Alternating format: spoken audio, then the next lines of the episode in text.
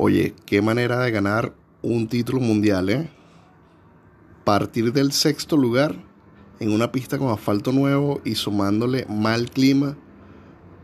Lo que me queda por comentarles es que Hamilton tendrá sus seguidores y sus detractores, pero aún así el día de hoy demostró por qué él es el campeón de la máxima categoría.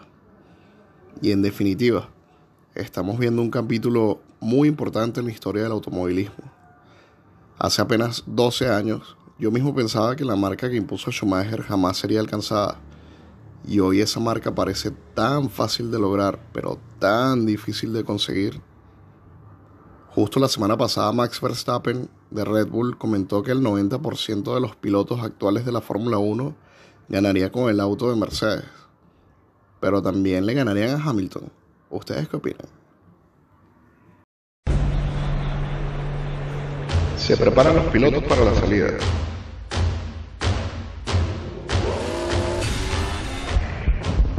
Bandera verde. Largada limpia. 1-2 para Mercedes. Red Bull está peleando. Rueda, rueda, rueda, rueda, rueda. ¡Uy, impacto! Banderas amarillas en el sector 2. Va a salir el safety ¿Quién gana esta carrera?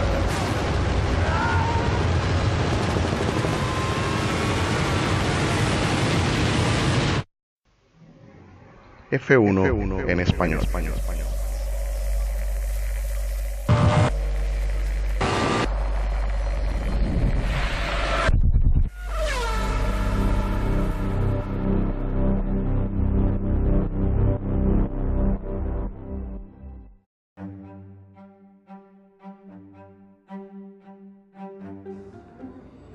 Gran Premio de Turquía 2020.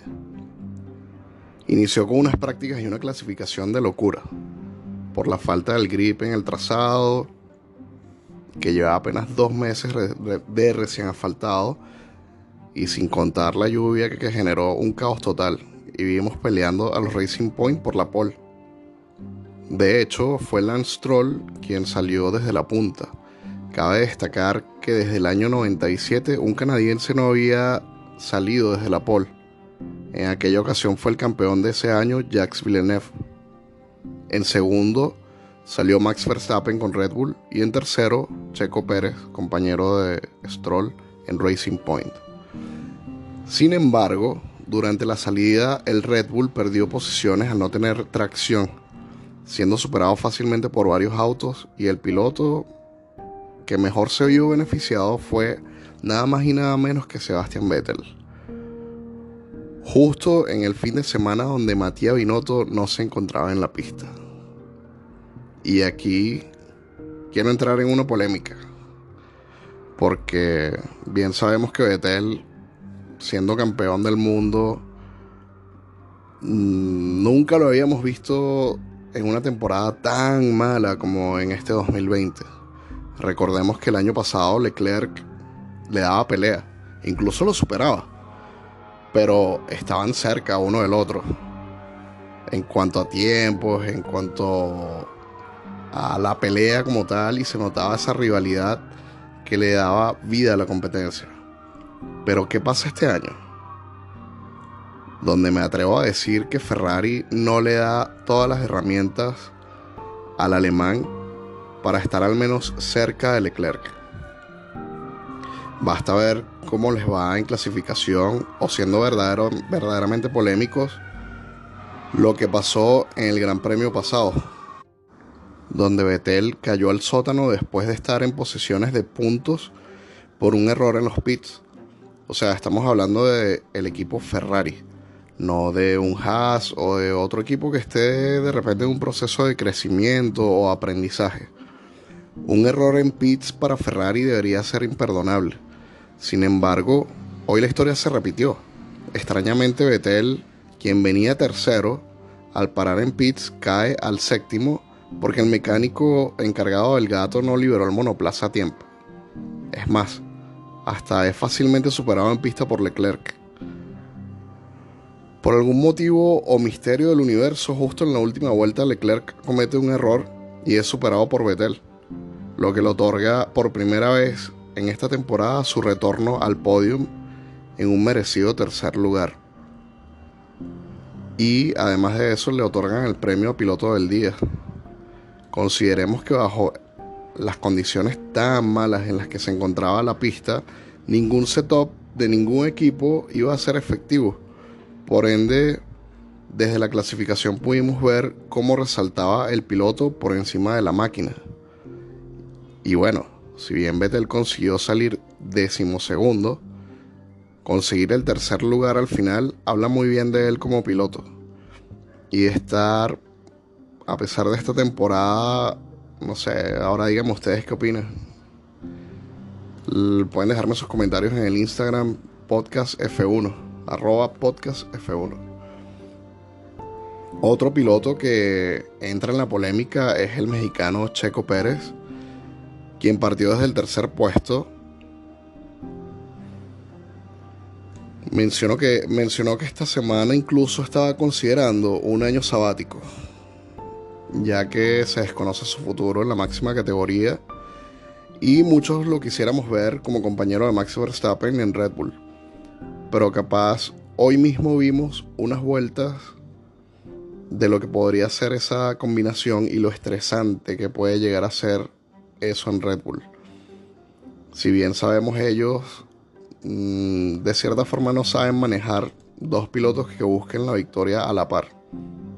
Eh, recuerdo el caso de Vettel con Weber o Vettel con Richardo o Richardo Verstappen. Aunque tampoco creo que les guste estar como equipo solo viendo a un piloto pelear y darlo todo por el equipo, mientras que el otro maneja entre el grupo intermedio. Estoy hablando de Albon, quien partió cuarto, pero terminó la carrera séptimo, siendo superado por su compañero, incluso luego de tan super mala salida y par de trompos que sufrió en la carrera.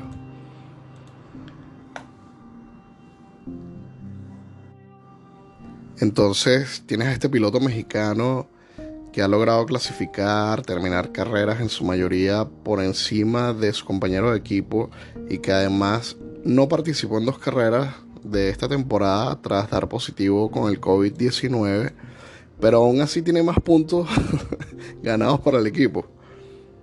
Eh, capaz puede llegar a ser un buen escudero para Max, pero ojo, que hoy no lo dejó pasar e incluso hizo que Max cometiera un error.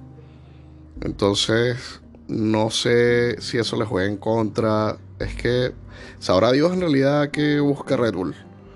Mm, yo en particular no puedo creer que solo les interese Max Verstappen. Pero bueno, de nuevo me gustaría saber qué opinan ustedes. Déjenme su comentario o pregunta en el Instagram arroba podcast F1.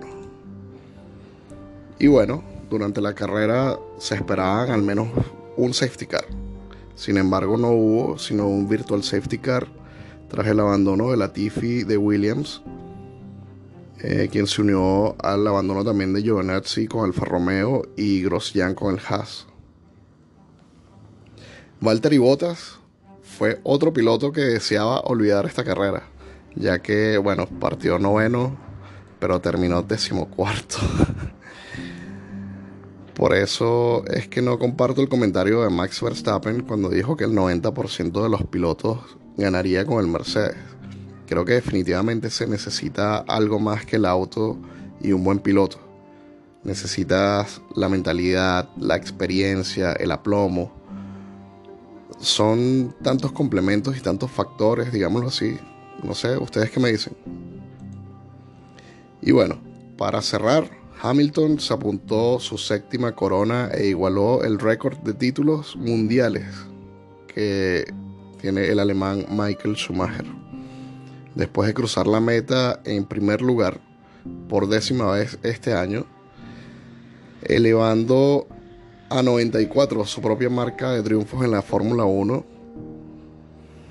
El inglés ganó por delante del mexicano Sergio Pérez de Racing Point que mejoró un puesto desde su posición de salida y acabó segundo en la carrera con agua.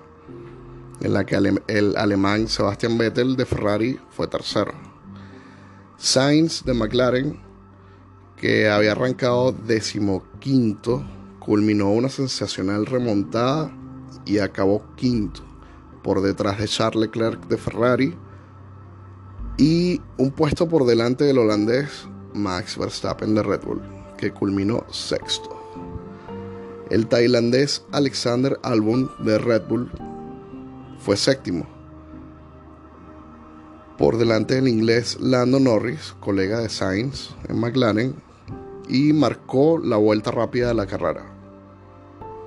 El canadiense Lance Stroll, el compañero de Checo Pérez en Racing Point, perdió 8 posiciones y después de arrancar desde la pole acabó en novena posición, una prueba en la que también puntuó el australiano Daniel Richardo de Renault, que concluyó décimo. Así cierran los puntos de esta carrera, así que nos escuchamos en dos semanas con el decimoquinto Gran Premio del Mundial en, eh, en Bahrein, antepenúltimo ya del año, que se disputará el 29 de noviembre en el circuito de Sakir. Chau.